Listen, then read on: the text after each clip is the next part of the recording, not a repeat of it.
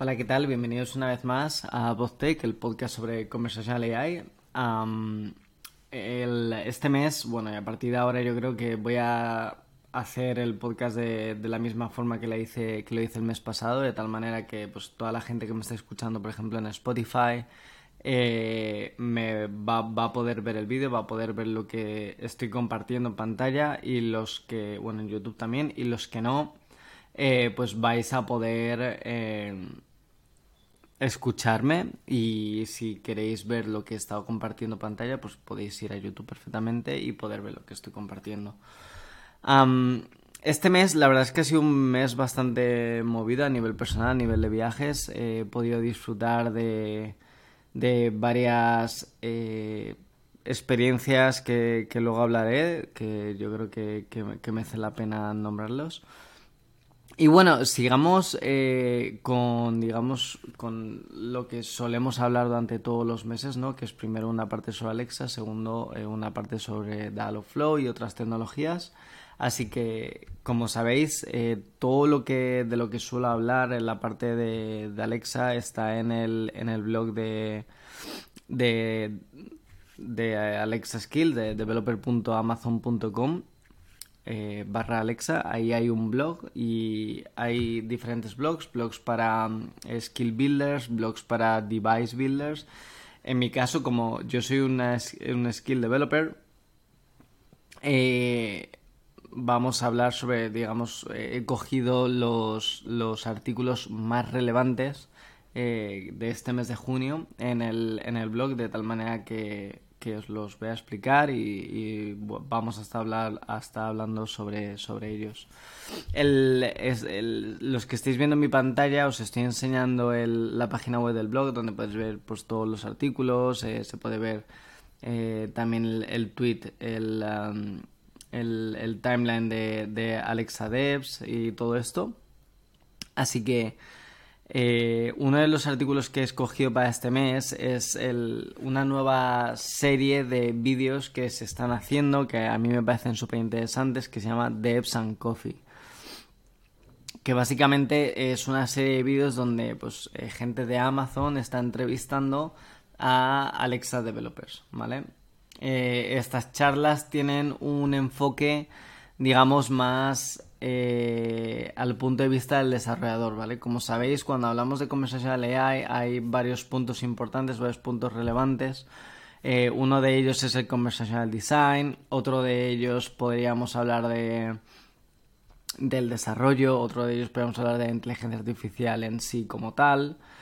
Eh, entonces, bueno, pues básicamente estas series están eh, enfocadas en, la parte de, desarrollo, ¿vale? Que, bueno, que es también la que más me toca a mí de, digamos, lo que estoy más familiarizado. También estoy metido en el tema de diseño conversacional, pero lo que digamos que sería experto sería la parte de desarrollo. Así que echarle un ojo, está en YouTube y ya hay uno planificado que es eh, junto con el desarrollador de la agencia de 169 Labs, de 169 Labs, que para los que no conozcáis es una de las agencias eh, de desarrollo de skills pues de las más importantes del mundo, o al menos aquí en Europa. Y la verdad es que eh, en su GitHub, por ejemplo, vais a poder encontrar un montonazo de templates de skills. Eh, por ejemplo, pues de radio skills, de video skills, de skills utilizando reminders, skills utilizando cualquier funcionalidad en su GitHub de una manera totalmente gratuita vais a poder encontrar esos templates. Hay un montón y, lo recomiendo, lo recomiendo mucho. Seguramente eh, hablen sobre ello. Eh, perdonad seguramente hablen sobre ello, pero, pero que, sepáis que, que bueno, que, que esta agencia es bastante potente y es, no sé, a mí me parece bastante interesante. Siempre los he seguido, siempre he estado atento a lo que, a lo que han ido subiendo a su GitHub. Así que echarle, echarle un ojo porque está bastante guay. Otro de los artículos que, quería, digamos, eh, resaltar esta, este mes era sobre los tips que dan eh, bueno que da el desarrollador de la skill de Spider Pig y Word of the Day vale Eduardo Fisher este es un, eh, un desarrollador de Alexa que bueno tiene una de las skills que digamos que más se utilizan a nivel digamos conversacional y a nivel digamos de caso de uso no es que sea eh, algo para tirar digamos eh, vamos, algo súper, súper, súper top, pero bueno, eh, muchas veces hay skills muy simples que son las que más se usan, por ejemplo la Question of the Day y todas estas que, bueno, o la Question of the Day durante los años ha ido evolucionando y añadiendo más y más complejidad a la skill en sí desde el punto de vista de desarrollo, pero bueno, podréis ver las estadísticas que hay muchas skills que son súper simples y son las que más se utilizan. Entonces, bueno, una de las cosas que, o uno de los tips que, nos eh, dice aquí Eduardo Fischer, que es una, uno de los tips que yo siempre suelo dar, aquí en pantalla tenéis, digamos, todo el, párrafo, pero una de las cosas más importantes para mí es a la hora de traducir. Cuando estamos traduciendo, ya sea una skill, ya sea un asistente, un agente de Dialogflow, un, un, assistant en, en, en VoiceFlow, cuando desarrollemos a, cuando digamos traduzcamos a, a otro lenguaje, eh, lo que tenemos que hacer es no traducir de una manera directa, es decir, no ir a Google Translator y coger todas las strings que tenemos, todos los utterances, todos los intents, eh, perdón, entities y, y traducirlos y copiar y pegarlo, ¿vale? Eso no es una buena práctica. Lo que hay que tener en cuenta es que cuando estamos traduciendo una skill, eh, lo que tenemos que hacer básicamente es eh, saber el contexto de, en ese idioma de lo que se está hablando para tener una traducción mucho más natural eh, y mucho más, digamos, más humana, mejor, en definitiva. Así que al final eh, también os podéis apoyar en gente de la comunidad. Por ejemplo, yo he estado ayudando a traducir varias skills al castellano.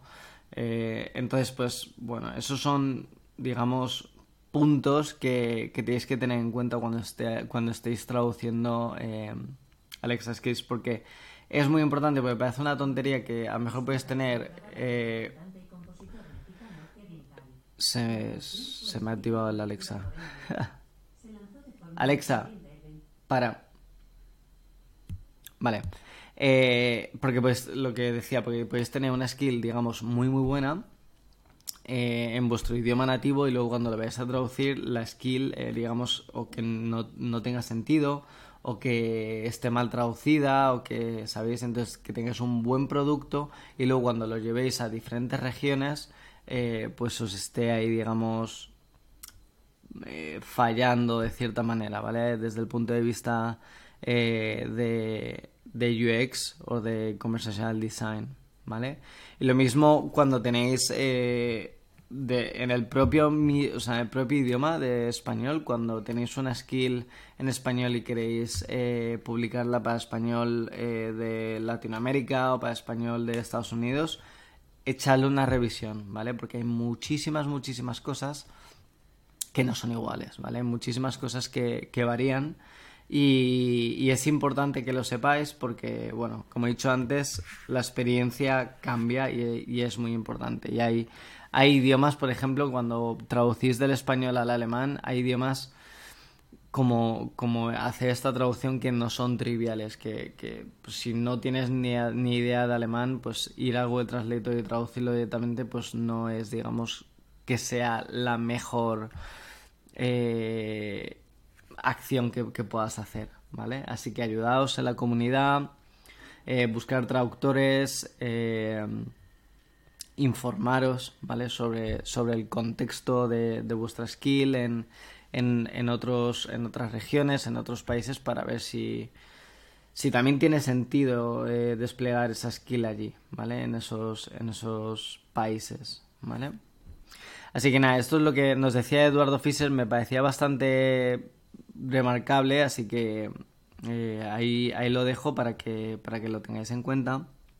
Otro de los artículos que me ha parecido súper, súper útil en el, en el blog de, de, desarrolladores de skills es cómo utilizar Xray eh, para debuguear y monitorizar tu Alexa Skill, ¿vale? Xray básicamente es un sistema de monitorización eh, súper sencillo de, de, AWS. De tal manera que cuando lo utilizas y lo integras en tu, en tu Alexa Skill vas, vas a poder monitorizar cómo está tu skill, eh, digamos, interactuando, ¿vale? El número de errores, eh, el, número de, requests, vas a poder filtrar y todo esto en vez de estar tirando de, de AWS CloudWatch, es decir, de, los logs, haciendo filtrados, haciendo búsquedas, pues vas a poder añadir eh, trazas en tu, en tu skill eh, usando Xray y a partir de ahí vas a poder hacer búsquedas, ¿vale? Xray está hecho para eso.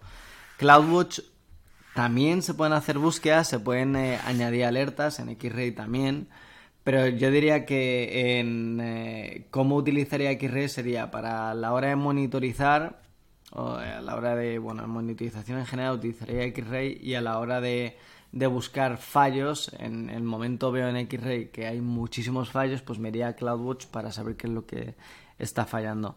Entonces, en el artículo eh, lo, que, lo que explica es cómo activar eh, Xray, ¿vale? Para, para la lambda, básicamente es ir a la parte de, de, de la lambda y eh, activar la parte de, de Xray, ¿vale? So, cuando os vais a la parte de, en vuestra lambda, en la parte de configuración, en Monitoring and Operations Tools, hay una parte que es eh, AWS Xray, ¿vale? Y es básicamente activar las trazas. Entonces, cuando una, vez la tenéis activado, eh, lo que tenéis que importar en vuestra skill es el, paquete. Eh, si estáis en, JavaScript, la, la, parte de, del AWS Xray SDK Core, ¿vale? Y también te permite eh, capturar eh, llamadas a otros eh, a otros servicios de, AWS por ejemplo si con hay un método que se llama capture AWS y le pasáis el, el paquete del SDK de AWS va a poder capturar y poner trazas a todas las llamadas que vosotros hagáis por ejemplo a, a Dynamo, ¿vale? De una manera automática, sin necesidad de que vosotros hagáis absolutamente nada. Es súper, súper potente. Entonces, eh, básicamente en Xray, cómo funciona, lo que tienes que crear es, eh, pues, eh, por ejemplo, segmentos se llama, ¿vale? cada vez que tenéis una invocación es un segmento y a partir de ese segmento lo que le vais añadiendo es anotaciones, que son anota eh, cosas en las que vais a poder buscar, y luego metadata, ¿vale? Cosas que cuando pues, una anotación la utilizáis para buscar y luego eh, cuando hacéis clic en el, en el evento, pues podéis ver el, el, metadata que hay. De tal manera que por cada interacción podéis ver el, el qué es, qué es lo, que, lo que ha ocurrido, básicamente. ¿Vale? También eh, es importante que, por ejemplo, en el. En el. Um, en el, uh, en el handler que, que, maneja el error, eh, añadir la anotación de error, ¿vale? Y luego hay un flag súper importante en el, en el segmento de Xray que hay una función que se llama add fault flag, de tal manera que lo que te indicará es que está fallando tu invocación de la skill. ¿Vale? Esa interacción ha fallado. ¿Por qué? Pues eso es lo que tendrás que ver en AWS CloudWatch. Pero tú lo que vas a ver al final es trazas, digamos, como, como pings eh, a tu, a tu Xray, de tal manera que vas a ver pues todas las invocaciones de una manera súper sencilla, cómo, cómo, han ido. También vas a poder ver el, las eh, los errores, las, invocaciones a Dynamo, porque estás traqueando también el, el SDK AWS, es súper, súper, súper potente. Vas a poder buscar de una manera sencilla, vas a poder, eh, digamos, cambiar el, time, digamos, pues, los últimos 5 minutos, los últimos 15. Vas a poder buscar, ¿vale? Esto básicamente es eh, como algo que te harías de una manera, digamos, manual en, en AWS CloudWatch. Aquí te lo haces eh, de una manera súper, súper sencilla y súper potente utilizando Xray, ¿vale? Es, muy potente. Eh, a nivel de pricing, la verdad es que no lo sé, quizá tenga capa gratuita seguramente, pero es súper, súper, súper importante tener este tipo de cosas, ¿vale? No solo tener CloudWatch y cualquier monitorización que te puedes hacer alrededor de CloudWatch, pero también tener estas cosas, ¿vale? Porque la monitorización, es súper importante. También puedes ver eh, el tiempo eh, que, que, dura, digamos, cada Em, cada invocación, ¿vale? Para saber pues dónde está el problema, porque como sabéis en, en una skill eh, el máximo son 8 segundos, así que si eso está durando más de 8 segundos, eh, pues qué está pasando. Todo eso, todas esas trazas son las cosas que vas a poder monitorizar eh, de una manera súper sencilla. También podéis ver el, el digamos, el, un mapa de servicios, es decir, vais a poder ver cómo interactúan los servicios en sí al modo de mapa y eh, bueno pues a nivel de Dynamo pues podéis ver eh, digamos todas las lecturas y escrituras con sus latencias con digamos todo. De, una manera tan sencilla como que vais a ver en una pantalla eh, a nivel de tiempos pues por ejemplo eh, me ha venido una petición a estos segundos. El acceso a Dynamo ha tardado estos segundos y luego he devuelto la información a estos segundos. Todo ese timing lo vais a poder ver de una manera sencilla, que eso en AWS CloudWatch es muy, muy, muy complejo. Eh, a no ser que te prepares tú los logs de una manera, eh, digamos, más o menos estándar, que aún así cuesta, ¿vale? Aquí lo tenéis todo hecho y es súper sencillo de, meter en vuestra, de vuestra Alexa Skill echarle un ojo, yo lo pondría, digamos, como. Vamos, como. Como cosa obligatoria cada vez que, que desarrollamos una Alexa Skill. Súper importante y, y, bueno, espero que, que, os haya hecho, que os, haya sido de utilidad. Tenéis el artículo en el, en el blog, echadle un ojo, porfa. Lo ha escrito seguramente un Solutions Architect, en este caso eh, Map Perry, ¿vale? Súper, súper, súper guay. No, yo la había probado, por ejemplo, con otras, eh, con otro tooling, eh, como es, eh, um, ¿cómo se llama? Sentry, ¿vale? Pero este es, digamos, más, mejor integrado, porque es, de AWS y tiene, por ejemplo, toda la parte de captura de la AWS SDK, donde podéis ver, sin hacer absolutamente nada, toda la parte de, del acceso a Dynamo. ¿Vale? Y si tuvierais acceso a S3, también lo veríais, o sea, súper, súper potente, ¿vale? Muy recomendable. Y bueno, como último artículo, pues bueno, sí que me gustaría destacar, eh, bueno, pues eh, se han eh, presentado nuevos Alexa Champions, ¿vale? De 2023 tal manera que bueno tenemos a una española más que es eh, Clara Jiménez Recio que es bueno creadora de la skill de Papá Noel eh, esa skill que, que le preguntamos eh, cuándo es Navidad cuántos días faltan para Navidad pues ella es la, la, desarrolladora y de muchas otras skills. También es ganadora del del hackathon de Alexa Impacto Social. Así que bueno enhorabuena a Clara por por por, por, por eso, por, por formar parte de, la familia de los Alexa Champions.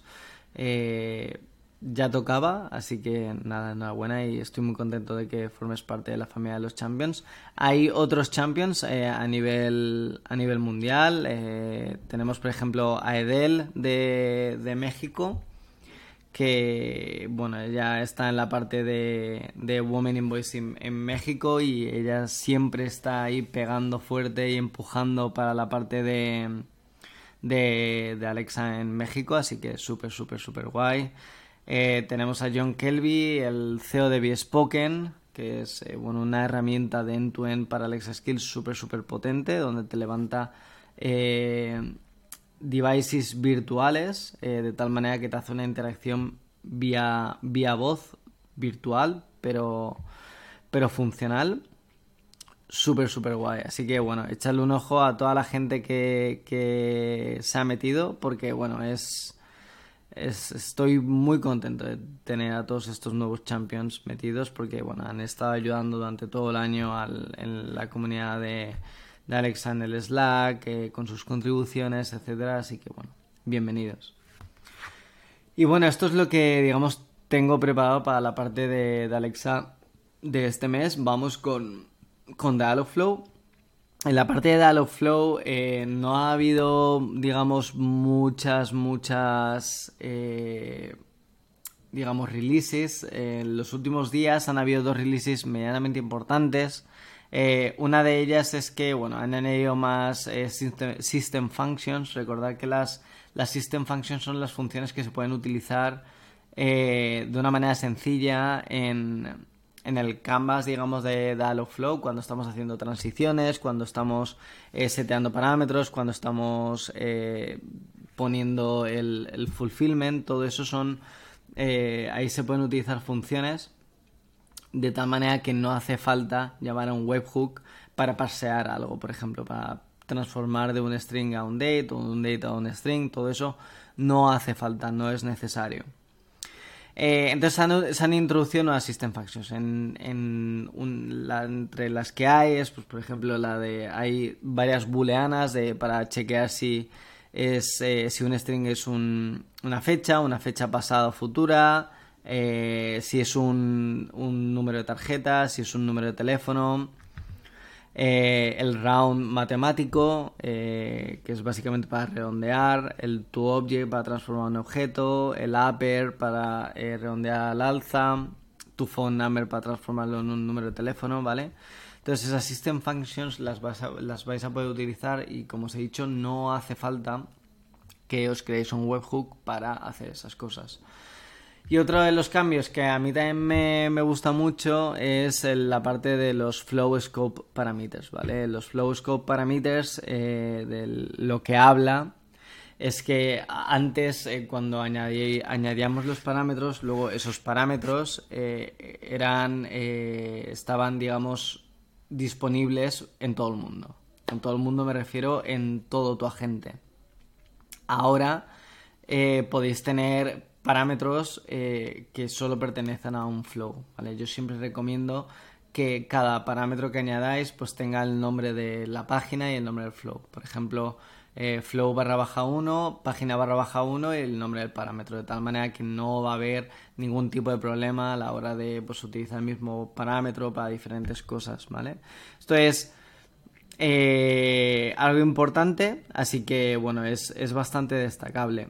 Y bueno, el, en otro orden de cosas y relacionado también con, con Dialogflow eh, CX, bueno, la semana pasada, el 21, el 21 de junio, estuve en Ámsterdam en el Google I.O. Connect. El Google I.O. Connect es, digamos, eh, uno de los eventos más importantes de, de Google eh, a nivel, digamos, anual. Es lo que intentan hacer es llevar la experiencia del I.O. a a diferentes partes del mundo. En este caso fue en Ámsterdam y es donde viajamos eh, pues todos los Champion Innovators, los Google Developer Groups, los Google Developer Time Clubs, Experts, eh, Google for Startups, todos estos viajamos a Ámsterdam, fuimos como unas mil personas para, eh, digamos, vivir la experiencia del I.O. ahí. Yo obviamente, pues cuando fui eh, la experiencia fue increíble, o sea, brutal y, me basé en, eh, digamos, atender a todos los workshops que pude y a todas las charlas que pude, el de aparte de conversacional y aparte de, de inteligencia artificial, ¿vale? Hice bastantes workshops de, de IA generativa, hice uno de prompt designing, hice otro de de, de Langchain, de introducción a Langchain, eh, todos esos están en el... Todos estos workshops están de manera gratuita en el GitHub de Google Cloud, eh, se llama Generative AI, el repo, y, lo, y tenéis ahí, digamos, todos los playbooks eh, que los podéis ejecutar directamente en cualquier en cualquier Google Cloud o, o, AWS de una manera súper súper sencilla y están muy bien explicados son todo paso a paso y la verdad es que está súper bien. La experiencia fue brutal, o sea, el, el martes, el, el, día 20 tuvimos eh, el Community Mixer, que era solo pues para la parte de, de los Google Developer Groups, Student Clubs y Experts, bueno, Woman Makers y, y Well for Startups, que somos un montón. Y eh, pues básicamente lo que hicimos fue... Eh, un poquito de networking, conocernos entre todos, eh, para poder también ver maneras de colaboración ¿no? entre, entre los diferentes GDGs de Europa. Y fue la ceremonia de entrega de premios a las personas, digamos, unos 20 premios a las personas más relevantes en diferentes categorías, ¿no? Yo la verdad es que eh, estuve muy contento porque eh, fui nominado a... Mm, a mm, Best Contributor de la parte del Web Developer Online, que es el, Discord que, tenemos. Y la verdad es que estuve, vamos, no, no me lo esperaba. Eh, estuve muy feliz de, de, esa nominación y, y, nada, muy, muy, muy, muy contento. Y el, al día siguiente, el miércoles, fue el evento. El evento eh, fue en, el, en Sugar Factory que es una, digamos, una factoría antigua de azúcar. Y bueno, pues, o sea, las charlas fueron increíbles. Eh, tuve también la suerte de conocer a Christopher Overholt, que es el Google Developer Relationships eh, para Conversational AI, y estuve con él, vamos, eh, gran parte de la mañana muy contento de, verlo a él en persona. También desvirtualicé a un montón de, de conversational AI developers como eh, Denis de, República Checa, con el que yo he hablado durante la pandemia un montón, pero hasta que, bueno, pues no, no estuve allí en persona, pues digamos que no lo conocí, así que ha estado increíble, ha estado genial. Y, y nada, el, eh, aquí los que estáis viendo mi pantalla os estoy compartiendo la agenda. La agenda, digamos, eh, se dividía en diferentes stages. Había un stage de mobile, había un stage de web, había un stage de cloud y había un stage de inteligencia artificial. Eh, la verdad es que todo fue súper, súper bien. Cuando estábamos allí habían buses, digamos, stands en, en, el, en la planta baja eh, donde de diferentes tecnologías, sobre todo de Android, y luego en la primera planta es donde está toda la parte de Google Cloud, donde estaba Conversational AI, donde estaba Generative AI, habían una sección de Large Language Models, otra de, de Kodi, que es el, el GitHub Copilot de Google. Y nada, la verdad es que la experiencia fue, fue increíble. Muy contento y, y súper, súper recomendable.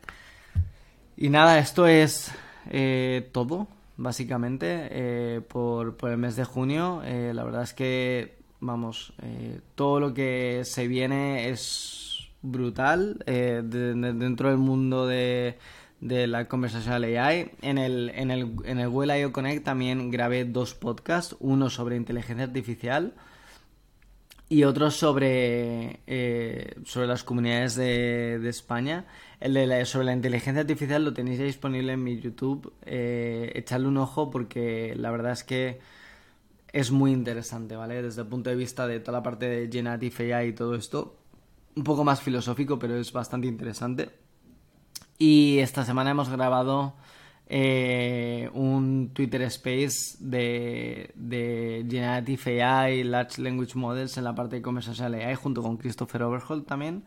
Así que en breve lo subiremos eh, a YouTube y le podréis echar un ojo. Pero bueno, por, hoy, por el podcast de hoy ya está. Os, iré avisando cuando esté subiendo todo mi material. Eh, acordaos de, de echarle un ojo a, mi YouTube para no perderos ningún, ningún vídeo. Así que nada, muchas gracias por, por escucharme ahí todos los meses y nos vemos el, el mes que viene. Chao, chao.